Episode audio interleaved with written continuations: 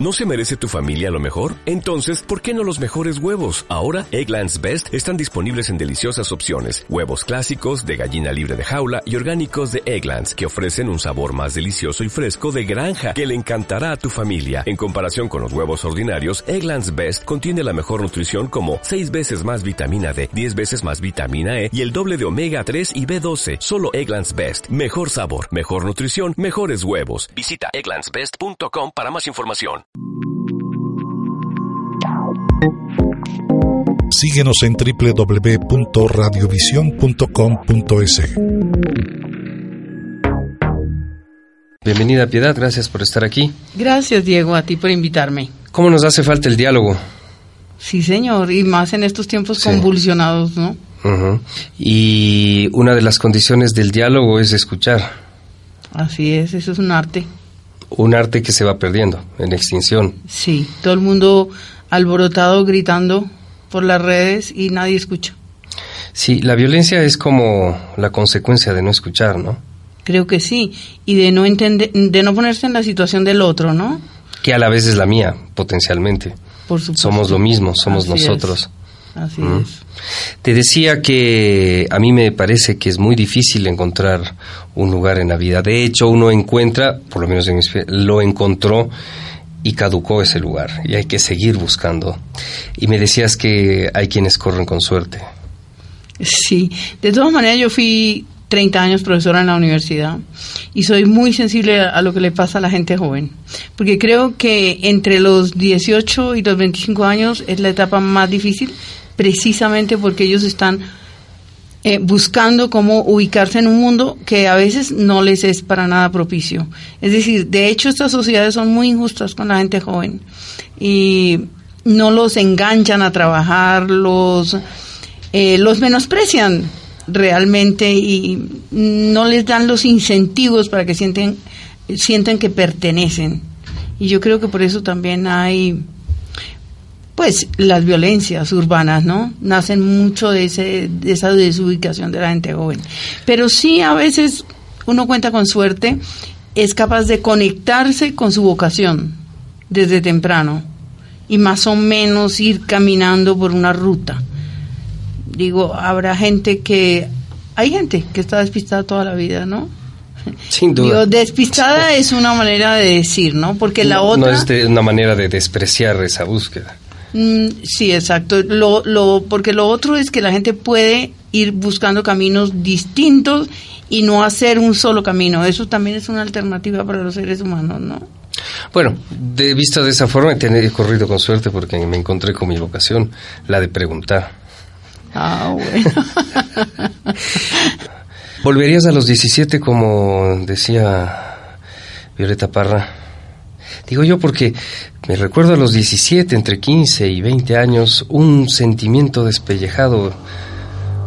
Pero yo sí querría volver a los Sí. 17, em, pero con la experiencia que tengo hoy. Es decir, como con eso que he logrado condensar allá adentro, porque entonces mis elecciones de pronto serían mejores. Sí, sí, sí, pero, pero ya no serías joven de 17, No, sería una sabia de Ay, 17. exacto, que eso es bien raro. Muy raro. ¿Se puede diferenciar la voz femenina de la voz masculina en la literatura? Que es la típica pregunta, pregunta de cajón. Sí, esa es una pregunta, puede ser de cajón, pero es muy difícil de, contestar. y es muy necesaria además. Sí, creo que es muy necesaria. Es decir, un poquito de lo que voy a plantear esta tarde es que mm, el femenino no quiere decir que todas somos iguales. La categoría femenino no es no existe exactamente. Hay muchas feminidades o hay muchas maneras de ser mujer. Entonces, eso de que la literatura femenina es como una simplificación hasta cierto punto, ¿no? Pero no quiere decir eso que nosotros no tengamos un mundo que revelar, porque tenemos una, primero una experiencia de siglos, que es una experiencia de silenciamiento, ¿sí? Entonces, ahora que tenemos una voz, que se ha dado, digamos, un cambio generalizado y que vamos hacia la consecución definitiva de una voz, nosotros podemos expresar esa experiencia hablar por nuestras abuelas y por nuestras madres que, que tuvieron tantas disidencias, ¿no? Con el mundo y que no las pudieron expresar. La mayoría no la pudo expresar. Solamente, digamos, como unos seres hasta cierto punto privilegiados, que fueron las escritoras que fueron abriendo brecha. ¿sí? Y creo que de todas maneras hay una perspectiva desde la experiencia de ser mujer que el hombre no tiene, así como el hombre tiene otras experiencias. Bastante más reducidas que pero a veces muy dolorosas, como, muy dolorosas, como la guerra, por ejemplo. Contenidas, ¿Qué tal que los tengan que llevar al frente a los hombres? ¿Sí? Inmolar a un montón de gente joven. Eso es un dolor que lleva la masculinidad incluida. Pero además, aquello que, le ha, que, la, que la sociedad le ha impuesto al hombre, que es esa falsa idea de la hombría también, que tiene que siempre poner la cara, la cobardía no le es permitida, eh, a muchos padres de las generaciones anteriores como que se les cohibió del acercamiento afectivo con los hijos. Algo que me conmovió mientras te investigaba, sanamente por cierto, es eh, esa afirmación tuya, tu padre tenía miedo de la responsabilidad tenía miedo de enfrentar a la vida. No sé si estoy interpretando bien lo que leí, pero... Estás interpretando bien, sí. Mi padre está vivo, ¿sabes? Sigue vivo. sí, mi madre Tiene sí, mi padre tiene 93, mi madre 96. Y tener esos padres así, ancianos, eso, eso es un motivo de reflexión muy grande, porque los vas aprendiendo a comprender a medida que ellos envejecen. Y mi padre, ahora yo me pregunto, ¿quién es mi padre?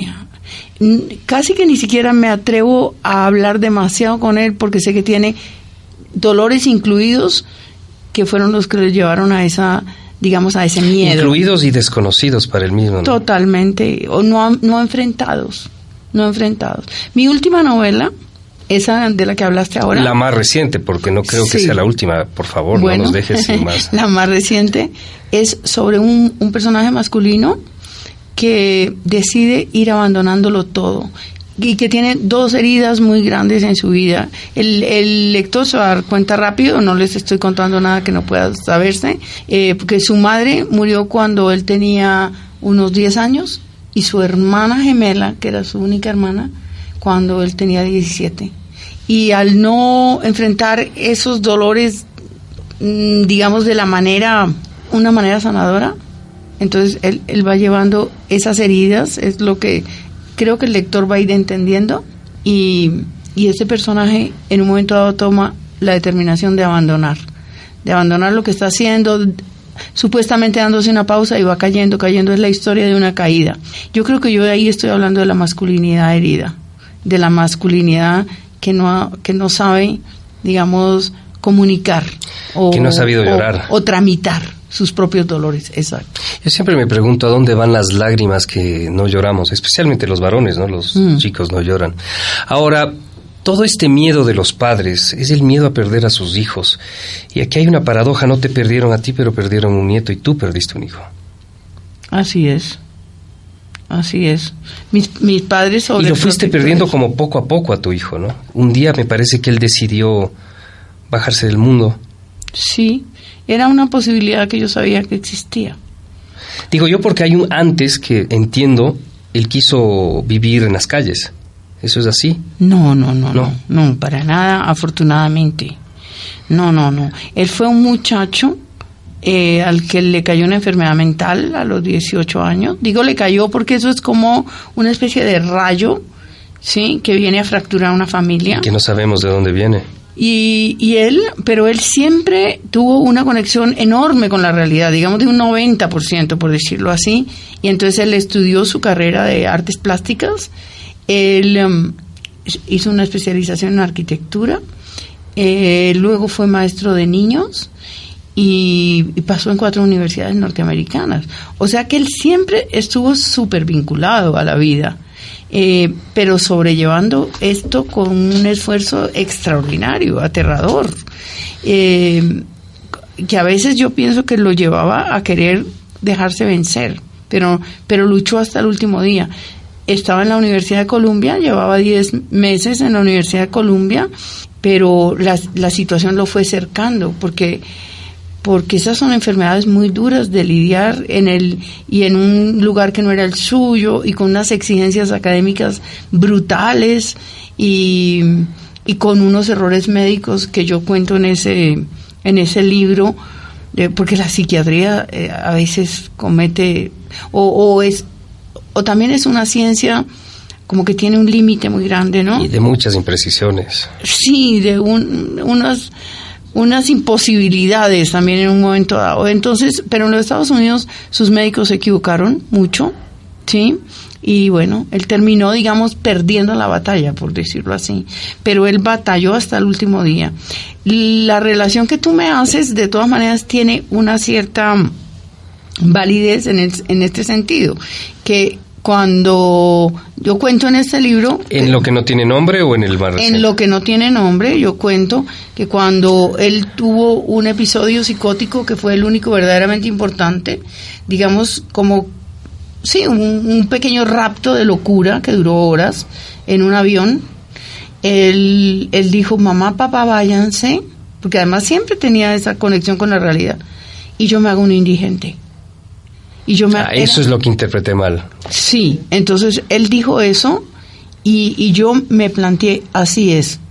Así es como de repente una persona que está sufriendo mucho por una circunstancia decide voy a dejar todo y me voy a abandonar. ¿Qué, qué, es una metáfora en este caso, eso de la indigencia? Es decir, abandonar todo en el sentido del peso, de la masculinidad, de la, de la hombría, de la responsabilidad. Claro, y de una persona a la que la sociedad le está haciendo unas exigencias de éxito, ¿cierto?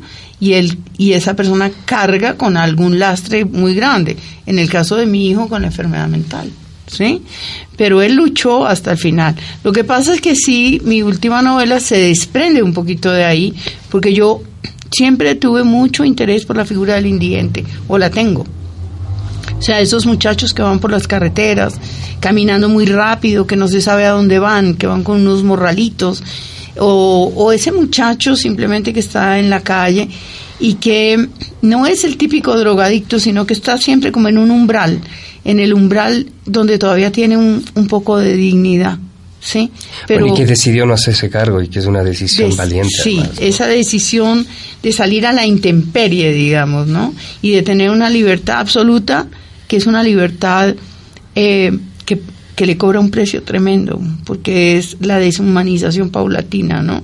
Entonces, ese fue el problema que realmente quise asumir a partir de esa pequeña frase de Daniel, ¿no? pero Daniel creo que toda la vida lo que hizo fue luchar precisamente contra esa opción que se le presentaba como una cosa viable, porque sabemos que mucha de la gente que está en la calle es porque tiene una enfermedad mental, ya bien sea una bipolaridad o bueno, una depresión o una esquizofrenia, cualquier grado de, de esas enfermedades puede llevar a la gente a la calle. Estamos hablando con Piedad Bonet. ¿Cómo se llevó con esta situación tu padre? Porque creo que ahí hay un espejo en su nieto y tu padre y el abuelo. No, mi, mi padre es un ser silencioso. Mi padre es un ser introvertido. Yo diría muy incapaz de comunicación que también afrontó la vida con enorme valentía. Todos los días fue a trabajar hasta aguantando, los ¿no? ochenta y pico de años pero sí como si la vida le costara. Entonces, bueno, también hay una cosa que pasa por la sangre, ¿no? Sí. Y para él debió ser un dolor horrible porque su único nieto, era su único nieto. Eh, y, pero, digamos, como la, lo expresó con muy pocas palabras, pero muy sentidas. Él me escribió y me dijo, me dijo por, me escribió por internet y me dijo que me le, estaba muy adolorido, pero que no me lo decía porque no era capaz de decírmelo. O sea, que lo expresó con la escritura. O sea, pues, y yo aprecié mucho ese gesto y lo entendí perfecto. ¿Y tu madre? Mi mamá también, somos de una familia, digamos, como muy ascética, un poco victoriana, ¿sí? Criados como en una disciplina, y en un ascetismo, en un en no, no, importarnos el lujo, en una austeridad que yo tuve que vencer porque me tuve que aprender qué era el placer, porque fui criada de esa manera. Tuve que batallar Contra para- la culpa. Sí, claro, de alguna manera, pero afortunadamente soy una persona que rapidito salió de la culpa porque la culpa es muy cristiana y porque yo me aparté del cristianismo rapidísimo. A los 14 años yo ya vi que ese mundo de opresión Era muy tóxico. era horrible. Di- Dios, eh, eh, Dios primero, mi padre después, ¿sí? Y por consiguiente los hombres en general, ¿sí? Con este sentido del autoritarismo, ¿no? Que hay como que es implícito, ¿no? Creo que inherente en esta sociedad lo masculino. Yo me rebelé rápido contra eso y, digamos, mandé todo eso a la porra. Bien hecho. Sí, y la, y la culpa no es una cosa que me ha acompañado afortunadamente. Como todos los seres humanos, a veces tengo una pequeña porción de culpa, ¿no? Pero ni, ni siquiera con la muerte de mi hijo me abrumó la culpa, no, para nada, porque yo sé que yo hice todo lo que podía hacer por ese muchacho. Y creo que en el caso de Daniel, en el caso de quien eh, lo hace todo por sostener, el valor está en el intento, en, en el intento. Sí, en la no en el logro necesariamente. Sí, Hay quienes dicen la vida es como un partido como el fútbol, Mm. importan los resultados. Yo no creo en eso. No, creo la vida que es mucho más compleja. Mm. Piedad Bonet en Encuentro es colombiana, narradora, poeta. Esta noche, potencias e irrupciones. ¿La capacidad de llorar de la mujer le potencia? Digo yo porque a los hombres nos quiebra la incapacidad de llorar. Yo creo que así ayuda a llorar. Y, eh, Y, y a- en el más amplio sentido de la palabra, quiero decir expresar, ¿no? Claro, y ojalá los hombres aprendieran a llorar, ¿no? Bueno, de hecho creo que ahora lloran un poco más. Que se sienten más libres de llorar, ¿no? No estoy tan seguro de eso. ¿No? Em, bien, potencias e irrupciones. ¿Por dónde van los tiros de tu conferencia esta noche? Bueno, realmente yo recibí esa invitación y me ceñía lo que me, me Proponían. proponiendo, porque además hay, hay gente que ha hablado con mucha mucho conocimiento en estos dos días acerca de qué es lo femenino, etcétera. Entonces yo voy a hacer una cosa relativamente rigurosa, ¿sí? Lo que hice yo fue preguntarme cuando ya me invitaron a la conferencia, ¿qué es eso de lo femenino?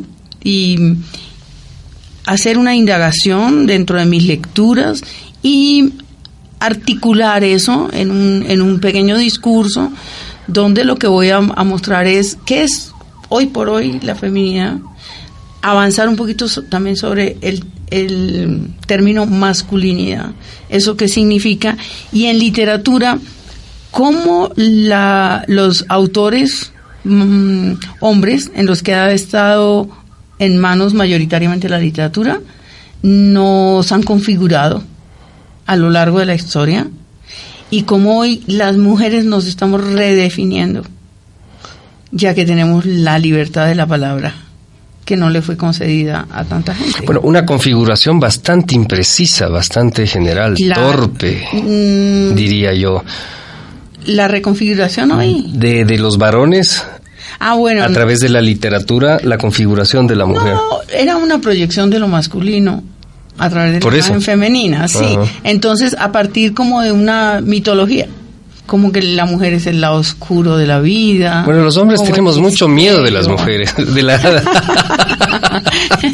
y si se resuelve a través de algo misterioso, como que nos tranquiliza un poco. Sí, sí, sí, como que ponerla en un lugar donde ser, al mitificarla, ¿sí? También como que se la maneje, ¿no? Se la, se la pueda como a, mm, Enjaular. Sí, hasta cierto punto, como alejar, ¿no? Alejar, digo yo, ¿no? Eh, yo creo que a la inversa no pasa, que nosotros no hemos mitificado la figura masculina. No, la tienen absolutamente desmitificada. Eso es clarísimo. Ay, sí, bueno, no sé. Bueno. Habría que mirar hacer el ejercicio inverso, ¿no? De ver las mujeres cómo estamos pintando a los hombres. Am, Por ejemplo, en el caso de Memorias de Adriano, yo no creo que un varón podría hacer un retrato tan agudo, un perfil de, de un varón. El, el- el perfil más agudo que yo he encontrado es 24 horas en la vida de una mujer de, de Stefan Zweig, que es una obra Mm. Bueno, maestra. lo que pasa es que la gran escritura, independientemente del género, ¿cierto? Si allí donde hay talento, hay la, la capacidad de hacer complejo y lleno de aristas al otro. Porque la persona que incluso parece más simple tiene un montón de recovecos, ¿cierto? Eso lo han mostrado personajes, perdón, a escritores como Rulfo, sus campesinos, ¿no? Sus silenciosos hombres allá mexicanos que sin embargo tienen una como sabiduría intrínseca, ¿sí? Un- una actitud ante la vida que además se los ha dado una mm, vida, ¿no? O un- una tradición también de opresión, bueno, muchísimas cosas, pero uno ve que esos seres aparentemente simples tienen también una dimensión importante. Entonces, cualquier escritor, hombre o mujer, que se enfrente a otro, tiene que saber pintarlo en esas complejidades. En, de- en eso consiste, ¿no? Ahora, de pronto hay ciertas obras, como eso que estás diciendo de Margarita Ursanar, donde eso como que se amplifica, ¿no? Y uno dice qué capacidad. Pero cuando uno mira un tipo como Dostoyevsky pintando a Raskolnikov, ¿sí? Ujú. Todos esos, esos matices, ¿no? De un personaje que nos permiten entenderlo. Que yo creo que lo que hace la literatura es precisamente un ejercicio de empatía, en el sentido de podemos comprender también al asesino. Así como comprendemos la víctima, podemos comprender el asesino. Bueno, porque ambos viven en nosotros, aunque no ejerzamos el lado Sí, asesino. Claro, porque el ejercicio que hace el escritor es, si yo fuera ese, ¿qué sería, no? ¿Cómo sería? ¿O cuál es el proceso que me lleva hasta allá, no? Eh, entonces, por eso es, es tan importante la lectura, porque la lectura conecta al lector con ese mundo empático y le permite comprender. La gente que no lee tiende a simplificar, entonces a ver el mundo en blanco y negro. Porque no ha tenido el ejercicio de meterse en Madame Bovary, que es una mujer en el siglo XIX, donde no había permisividad ninguna, de, de recurrir al adulterio como una manera de recompensarse por una vida estéril que está llevando en un matrimonio fatal. Entonces, en la literatura, cuando se lee, mm, la moral no funciona de la misma manera que en la vida. Porque si tú tienes una vecina que todos los días entra un hombre, tú todo el tiempo estás pensando, bueno, ¿Cuándo me toca? es una prostituta. Sí, también, exacto. A mí también, yo también Yo también tendría quiero. Una, una opción. Pero cuando tú ves Perdón eso- la patanada. Sí, es una patanada, pero así es la vida. Eh, pero en la literatura, no. En la literatura comprendemos a, a Madame Bovary. ¿m? Bueno, y Ana Karenina también, por ejemplo. También a todas ellas. Si yo tengo una certeza, una mujer es todas las mujeres. Si eso, digamos, eh, fuera Bueno. cierto, Sí. eh, volvamos al tema de lo femenino. ¿Qué es lo femenino? Ah, pues es eso, de que una mujer es todas las mujeres. Yo creo que sí lo dices en términos como borgianos, porque de, de ahí partía Borges, ¿no? Como que un hombre es todos los hombres, porque es la experiencia acumulada de todos los hombres, ¿sí? En el sujeto, en el yo, ¿sí? Y, mm, pero entonces hay miles de maneras de, de ejercer la feminidad, por decirlo así, y, y también salgámonos del género puramente femenino y miremos eso- ese, esa cosa fluida que permite que haya otras manifestaciones de, de lo femenino. El lesbianismo es una... De, sí, y, y todo esto que ahora el mundo está permitiendo abrir y sacar, ¿no? De, de gente que, que nace con un género pero se siente de otro, es, em, construye una un yo, una identidad.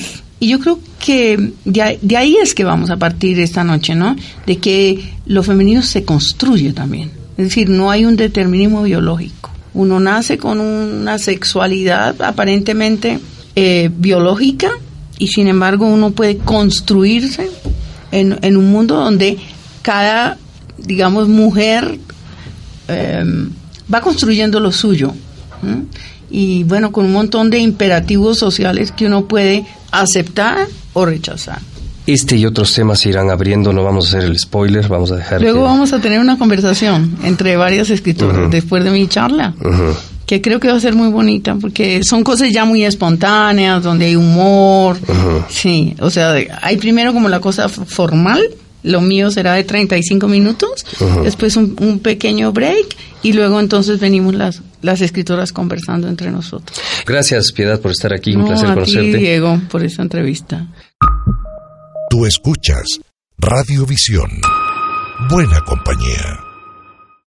If you own a vehicle with less than 200,000 miles and have an auto warranty about to expire or no warranty coverage at all, listen up. CarShield has a low-cost month-to-month vehicle protection plan that covers more parts than ever. Visit carshield.com/audio to find out how you could pay almost nothing for covered auto repairs. Drivers who activate this vehicle protection today will also receive free roadside assistance, free towing, and car rental options at no additional cost. Get your free quote today at carshield.com/audio. That's carshield.com/audio.